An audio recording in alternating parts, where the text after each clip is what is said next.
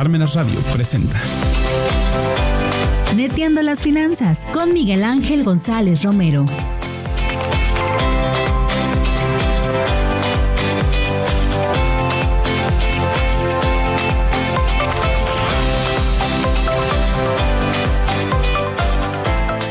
Hola amigas y amigos de Neteando las Finanzas, ¿cómo están? Muy buenos medios días. Y bueno, pues lo prometido es deuda. Vamos a continuar hablando del flujo de efectivo. Eh, vamos a abordar ahora ya. La semana pasada dijimos que es un flujo de efectivo.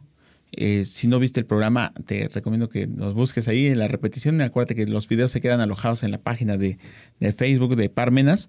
Y bueno, pues ahí eh, vas a poder encontrar también esa primera parte. Pero bueno, recapitulando, vimos que el flujo de efectivo es un estado financiero básico o principal que va a mostrar las entradas y salidas de dinero, de efectivo y equivalentes. También hablamos de qué es el efectivo, dijimos que son eh, monedas, efectivo como tal, billetes, monedas que tenemos en la bolsa, más depósitos en instituciones financieras, más los equivalentes de efectivo.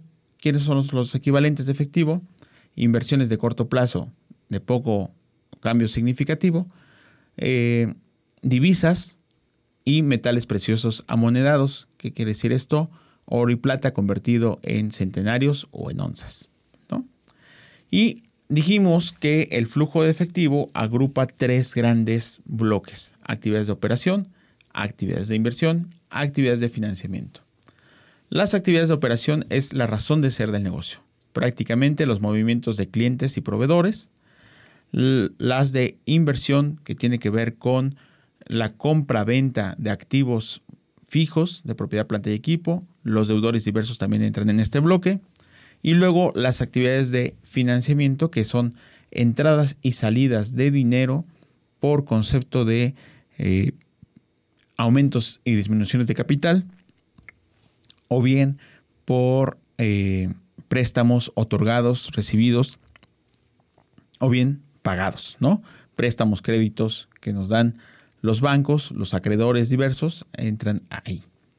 Bueno, pues prácticamente el resumen de la, de la semana pasada es este y vamos ahora a platicar sobre los métodos para hacer un flujo de efectivo. Te recuerdo que estamos revisando la NIF B2, estado de flujo de efectivo, y la norma de información financiera B2 nos dice cómo hacerlo. Y ahí mismo nos establece que hay dos métodos para poder generar un flujo de efectivo, el método directo y el método indirecto. Para hacer eh, los flujos y presentar estos flujos de efectivo, bueno, pues lo vamos a poder hacer por estos dos métodos. El método directo, el método indirecto, vamos a ver cada uno de ellos y vamos a estipularlo.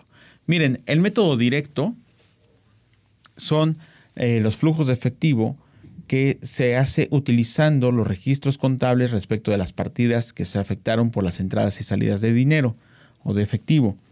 Aquí es importante decir que también siguiendo el criterio de la norma de información financiera, la, base del devengado o el base de la devengación, quiere decir que todas mis ventas, aun cuando las haya yo cobrado de contado, tuve que haberlas pasado primero por el eh, la provisión. ¿Qué quiere decir? O el apacivamiento. Ventas contra clientes. ¿no? Cargamos las ventas, abonamos, este, perdón, cargamos a los clientes, abonamos a las ventas y luego abonamos a los clientes reconociendo el pago y cargamos efectivo y equivalentes, ya sea que nos hayan pagado en efectivo, con cheque, transferencia, etc. ¿no? Pero este cruce de haberlo registrado primero en la cuenta de clientes y luego matar el saldo para llevarlo al, efectivo equivalentes, esa es la parte de la famosa devengación contable, ¿no?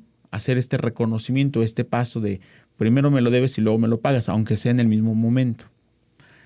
Eh, entonces, si hicimos nuestra contabilidad con base a la devengación, prácticamente el saldo de, los, de la suma de todos mis abonos sería la, el cobro de los clientes, que eso va a servirme para las actividades de operación. ¿Cómo es la estructura de un eh, flujo de efectivo por el método directo? Mira, te lo presento ahí, lo vas a ver en pantalla. Eh, según las normas de información financiera, vamos a tener esta, esta estructura. Actividades de operación que tengo en, los, en el flujo efectivo por el método directo. El cobro a los clientes, lo que te acabo de decir. El abono de la cuenta de mayor de clientes es prácticamente esto, el cobro a los clientes. Pago a los proveedores. La suma de los cargos de la cuenta de mayor de proveedores es mi pago a proveedores. Pero otra vez, tuve que haber determinado, siempre por, a, partir de la devengación contable. Pago a empleados, otros proveedores de bienes y servicios, prácticamente tus gastos de operación. Los gastos de operación es el pago a los empleados y otros proveedores de bienes y servicios. Gastos de operación, pero también eh, los costos indirectos y la mano de obra. Si es que estás en una empresa de transformación y tienes tus tres elementos del costo. Materia prima, que está reflejada en los proveedores, mano de obra, el pago a los empleados, costos indirectos y gastos de operación, que prácticamente lo tienes también en el estado de resultados, ¿no? La, el saldo que tienes en la balanza de comprobación en estas cuentas lo puedes utilizar. Y le restamos también el pago de impuestos a la utilidad. Pago de impuestos a la utilidad. ISR y PTU. Acuérdense que eh, el ISR es un impuesto directo a la utilidad y la PTU también se calcula en función de ello. Bueno, vamos a, a identificar entonces que esto, el cobro a los clientes, que es la entrada de dinero, y le vamos a restar el pago a los proveedores, le vamos a restar el pago a los empleados, el pago a los impuestos, nos va a dar el flujo neto de efectivo de actividades de operación, también conocido como FEO, flujo de efectivo operativo. Luego viene las actividades de inversión, más menos los cambios en los activos fijos brutos, no considere la depreciación. Activos fijos brutos, ¿no? Más menos los cambios en activos fijos brutos, más si compré, menos si vendí. ¿No? Acuérdate, entradas y salidas de dinero. ¿Por qué voy a aumentar el, por qué voy a aumentar mi flujo de efectivo en un cambio de activos fijos brutos? Bueno, lo voy a aumentar porque vendí mis activos. Y va a disminuir el flujo de efectivo si compré activos. Es una contrapartida. Y lo hacemos incluso en nuestros asientos contables. Si tú te vas a la póliza donde registraste la compra de la, camioneta, te vas a dar cuenta que aumentaste el activo fijo y disminuiste el efectivo y equivalentes, ¿no? Entonces, eh, ahí, ahí está la relación y lo puedo poner aquí. Más menos los intereses comerciales, más productos financieros, menos intereses pagados, gastos financieros. ¿vale? Y eso nos va a dar como resultado el flujo neto de efectivo de actividades de inversión. Los flujos de efectivo de operación, el FEO, más menos el flujo neto de efectivo de actividades de inversión, me va a dar como resultado el efectivo de excedente para aplicar en actividades de financiamiento. Es decir, lo que entró menos lo que salió, cuánto tengo para poder pagar mis deudas. O cuánto me hace falta y necesito solicitar dinero para equilibrar esta falta de efectivo. Y dice, actividades de financiamiento, cambios en los documentos por pagar, más menos. Otra vez, cambios en los documentos por pagar. Me dieron un crédito y firmé un documento, pero me dieron el dinero, entonces entró dinero, pasa sumando. Pagué un, pagaré que tenía, una letra de cambio, un crédito, es salida de dinero, entonces lo registro restando, ¿no? En negativo. Lo mismo cambios en la deuda de largo plazo, cambios en el capital social que no sean utilidades retenidas y los dividendos distribuidos, más o menos, ¿no? Si yo recibo dividendos, suma. Si yo pago dividendos, resta. Si recibo dinero de los socios, suma. Si le pago dinero a los socios, resta. Si recibo dinero de los bancos, suma. Si le pago dinero a los bancos, resta. Eso nos va a dar el flujo efectivo en actividades de financiamiento que sumándoselo o restándoselo al efectivo de excedente para aplicar en actividades de financiamiento que está a la mitad del estado financiero, nos va a dar el incremento neto de efectivo y demás equivalentes de efectivo. Le sumamos el saldo al inicio del periodo, el saldo inicial, ¿no? lo que teníamos el primero de enero en la cuenta de efectivo y equivalentes, y nos va a dar el efectivo y equivalentes de efectivo al final del periodo. Es decir, el saldo que tenemos en esta cuenta el día 31 de diciembre del mismo año. ¿va? El flujo efectivo por el método directo se va a utilizar en empresas de nueva creación o utilizando un solo ejercicio fiscal. ¿Sale? El método directo surge del propio ejercicio fiscal. Mientras que el método indirecto, que es el que estamos viendo ya ahora en pantalla, eh, va a surgir de haber comparado y haber obtenido las variaciones de un año con respecto del otro. Por lo tanto, necesito forzosamente dos ejercicios fiscales, dos estados de posición financiera y un estado de resultados. ¿Vale?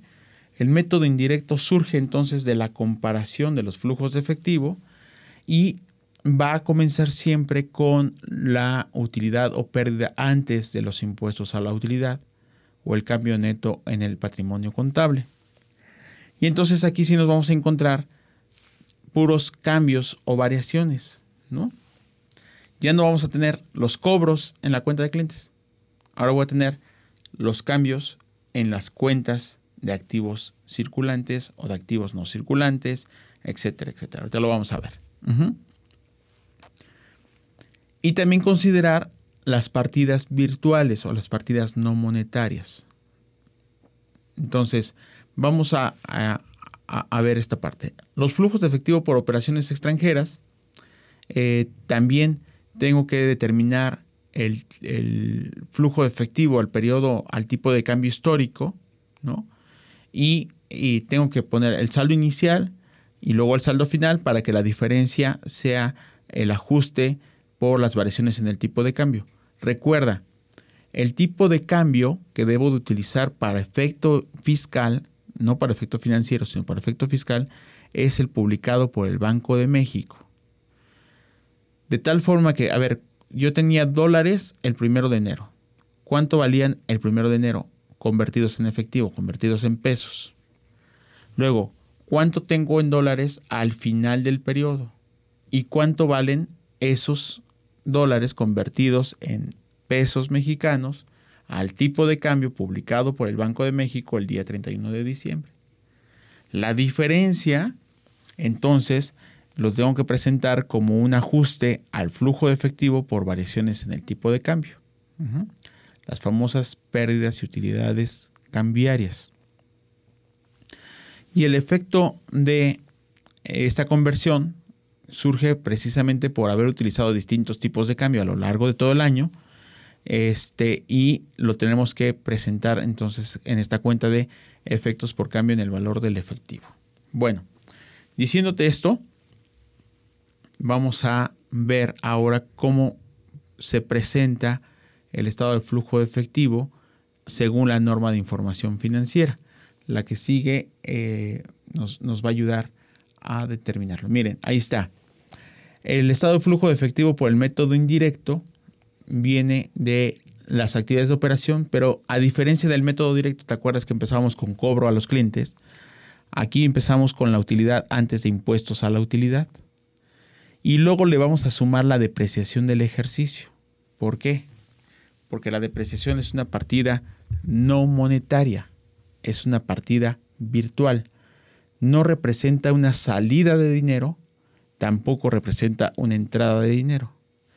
En el estado de resultados tenemos ingresos, costos, gastos, depreciaciones y amortizaciones, que resta a los ingresos para generar una base grabable distinta.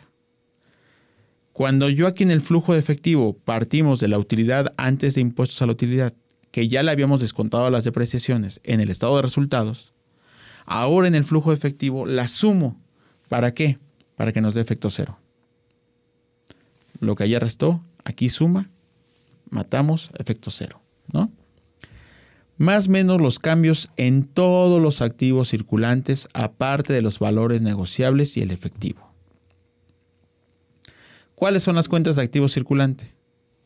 Clientes, inventarios, impuestos a favor, deudores diversos.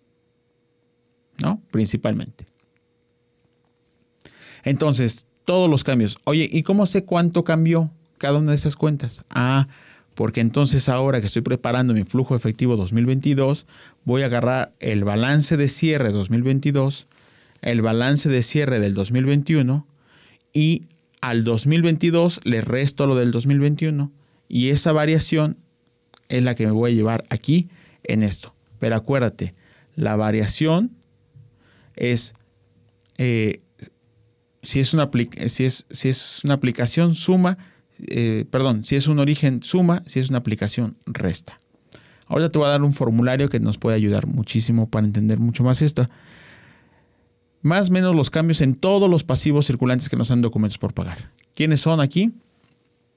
Proveedores e impuestos por pagar, principalmente.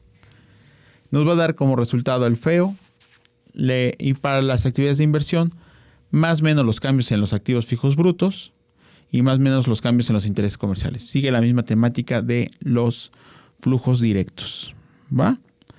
En las actividades de financiamiento, más menos los cambios en los documentos por pagar, más menos los, los cambios en la deuda de largo plazo, más menos los cambios en, en el capital social que no sean utilidades retenidas y más menos los dividendos distribuidos. Otra vez me da el flujo efectivo por actividades de financiamiento, le sumo eso al efectivo excedente para aplicar en actividades de financiamiento que está a la mitad del estado financiero, me va a dar el incremento neto de efectivo, que le sumo el efectivo al inicio del periodo, el primero de enero, y me da como resultado el efectivo final al 31 de diciembre. ¿No? Bueno, de tal forma que el flujo de efectivo, eh, aquí te lo, resumimos, de manera que vas a encontrar la utilidad neta después de impuestos, más las depreciaciones y otros gastos que no son efectivos, que son partidas virtuales, nos va a dar el feo. El flujo efectivo libre eh, va a ser el feo menos o más las inversiones en activos fijos netos, las inversiones en activos corrientes netos. Y luego el cambio en los activos corrientes me va a dar el, flujo efectivo por eh, aplicar a las actividades de activos fijos netos, ¿no? Bueno, esta es la forma en la que se presentan en función o con base en las normas de información financiera. Aguas porque el aplicativo del SAT trae una estructura más desagregada, ¿no? Mucho más completa, pero al final de cuentas lleva la misma lógica. Entonces, si hemos entendido esta parte, lo puedes ver cuantas veces necesites.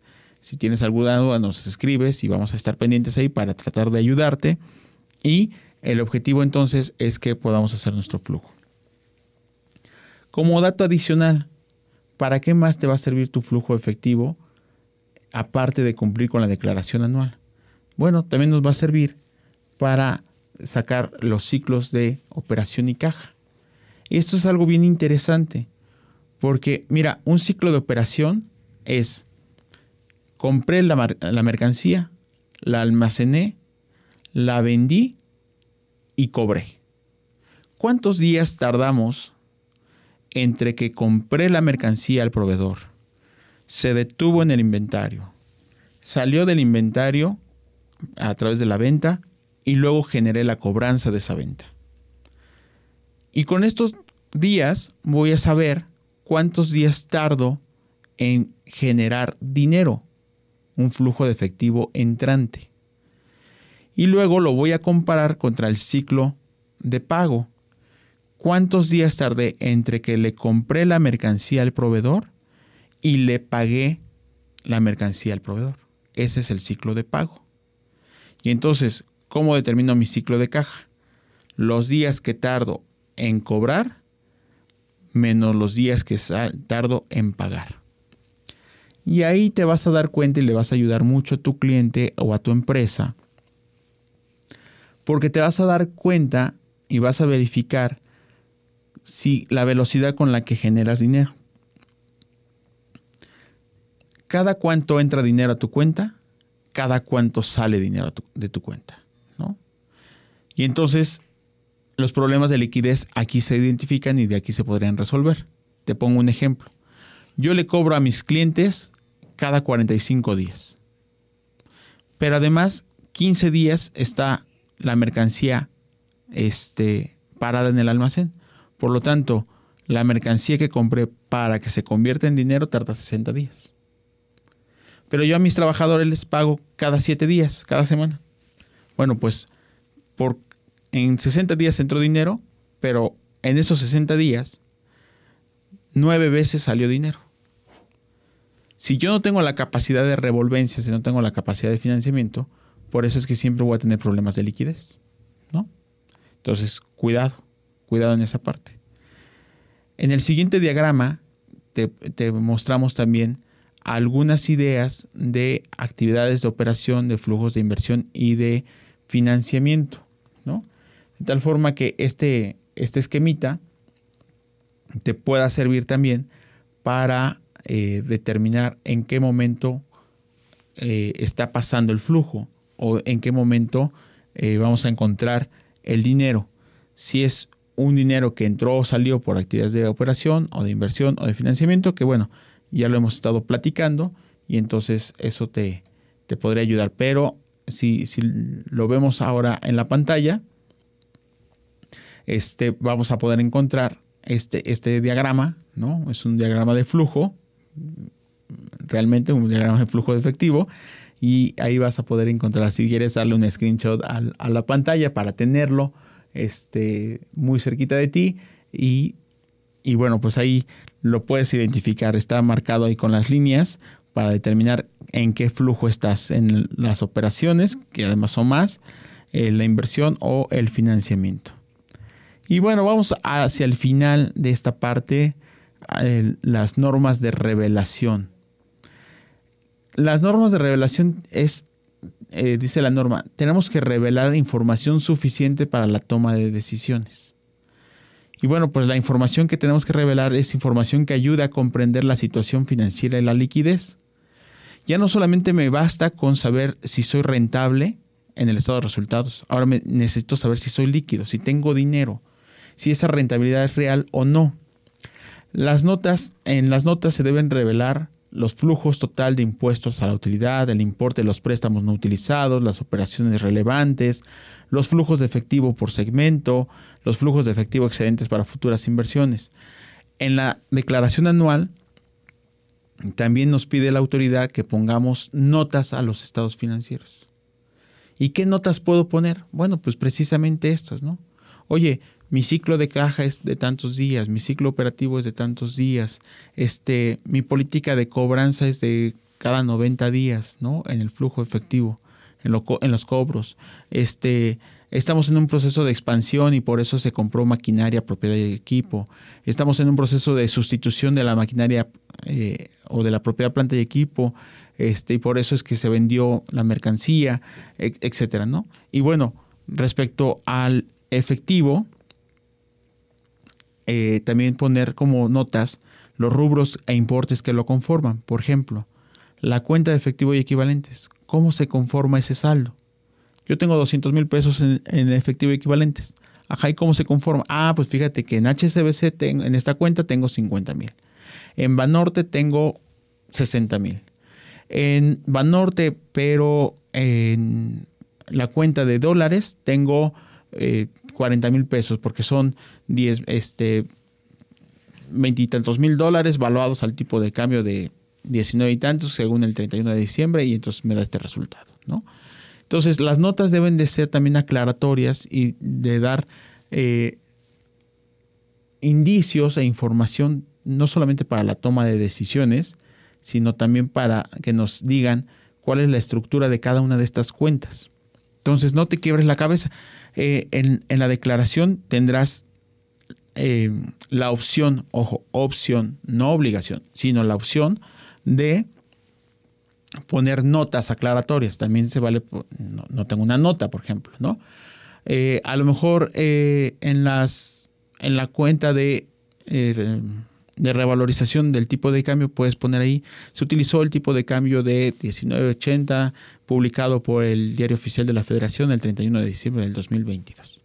Ya, esa es una nota que sirve para revelar información de por qué está ese saldo o por qué esa modificación, etcétera, etcétera, ¿no? Y bueno, hace un rato te decía de la parte de el método de efectivo por el método indirecto. Para hacer este método necesitas hacer un papel de trabajo antes. Vas a agarrar el estado de posición financiera 2022 y el estado de posición financiera 2021. Y vas a sacar las variaciones. Vas a restar al 2022 lo del 2021 y vamos a hacer nuestro papel que se llama origen y aplicación de recursos. Y entonces necesitamos dos periodos por lo menos y, eh, y vamos a empezar a comparar. Ya que hayamos sacado las variaciones, vas a clasificar en origen y aplicación de recursos. Y aquí en pantalla te estoy presentando un acordeón que te va a servir muchísimo. Este también dale un pantallazo, imprímelo, cópialo, ponlo cerca de ti. Te va a servir mucho porque una vez que hagamos nuestro papel de trabajo de origen y aplicación de recursos, vas a decir, oye, ¿y ahora cómo lo clasifico? ¿Qué es un origen y qué es una aplicación? Bueno, el origen es una entrada o, fuente de recurso, una entrada de dinero, y la aplicación es una salida de dinero, ¿no? O el uso de los recursos. ¿Cómo lo determino? Ah, mira, si en tu variación estás dentro de los activos, si tu variación es negativa, es un origen. Si tu variación es positiva, es una aplicación. Hablando del bloque de los activos. Variaciones negativas, origen variaciones positivas, aplicación de recursos. Seguimos en el estado de posición financiera. Nos vamos al bloque de pasivo. Saco mis diferencias. 2021 menos 2022. La diferencia es positiva, origen. La diferencia es negativa, aplicación. ¿Va? Me voy al bloque de capital contable. Saco mis diferencias. 2021 menos 2022. Si la diferencia es positiva, es un origen. Si la diferencia es negativa, es una aplicación. ¿Ok? Y así lo vamos a determinar. Nada más aguas cuando lo pases al origen o a la aplicación. Si tienes tu Excel, vas a tener en una columna 2022, siguiente columna 2021, siguiente columna la variación, ¿no? la comparativa.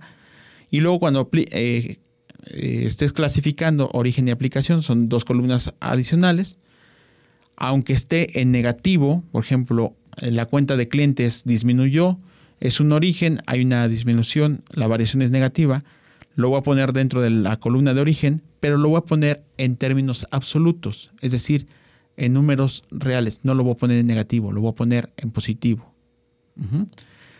¿Por qué? Porque al final vas a tener que sumar todos tus orígenes, sumar todas las aplicaciones y el saldo te tendrá que dar igual. Es decir, la suma de todos los orígenes debe ser igual a la suma de todas las aplicaciones. Eh, cuidado en esto. También no saques las variaciones de las sumas. Por ejemplo, el total del activo circulante, el total del activo no circulante, el total del activo. No saques las variaciones y las clasifiques en origen y aplicación porque estarías duplicando porque esas sumas vienen de las subcuentas que integran cada una de los bloques que estamos hablando. Entonces, solo saca las variaciones de las cuentas de mayor que tienes y eso es lo que vas a clasificar como origen y aplicación. La suma de tus orígenes será la suma, debe de ser igual a la suma de las aplicaciones. Si no te dan sumas iguales, algo estás haciendo mal, regresa, revisa eh, que la variación sea 2021 menos 2022 menos 2021 y luego que esa variación esté debidamente clasificada en origen y aplicación de recursos. ¿Vale? Bueno, pues espero haberte ayudado un poquito a entender más flujos de efectivo, de que puedas hacer tus papeles de trabajo y tus estados financieros para la declaración anual. Y eh, bueno, pues si tienes alguna duda o demás, también te dejo ahí nuestros datos para que los puedas este, copiar. Y eh, mi, correo electrónico miguelgles85 gmail.com me puedes mandar un correo te podemos este, ayudar a resolver alguna duda que tengas por ahí o en los comentarios también. Si quieres, pon ahí los comentarios este, y con muchísimo gusto podemos eh, compartir contigo eh, esta información, las diapositivas que tenemos aquí, las podemos también compartir contigo. Nos pones ahí en, tu este, en los comentarios tu correo, ¿no? necesito la información y también tenemos un papel de trabajo ya diseñado para esta parte. Entonces, si lo necesitas, con muchísimo gusto, nos pones ahí comentar, compartes la publicación y a vuelta de correo electrónico yo te estaría enviando también tanto este material como el papel de trabajo si es que lo, lo, requieres y lo necesitas. Pues nada, espero haberles ayudado en algo y este y cualquier duda o comentario, ahí estamos pendientes de ustedes. Así que muchísimas gracias a Parmenas y a AMC por este, este episodio más, a Mirna detrás de los controles y ahora también detrás de las diapositivas y las láminas. Y bueno, pues estamos, estamos a tus órdenes. Soy Miguel González, ha sido un placer estar contigo. No te pierdas las siguientes emisiones, seguiremos hablando de estas cosas en esta mesa donde estamos preparados para todo. Chao.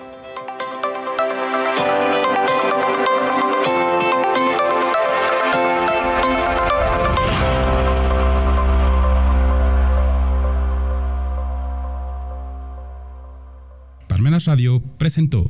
Neteando las finanzas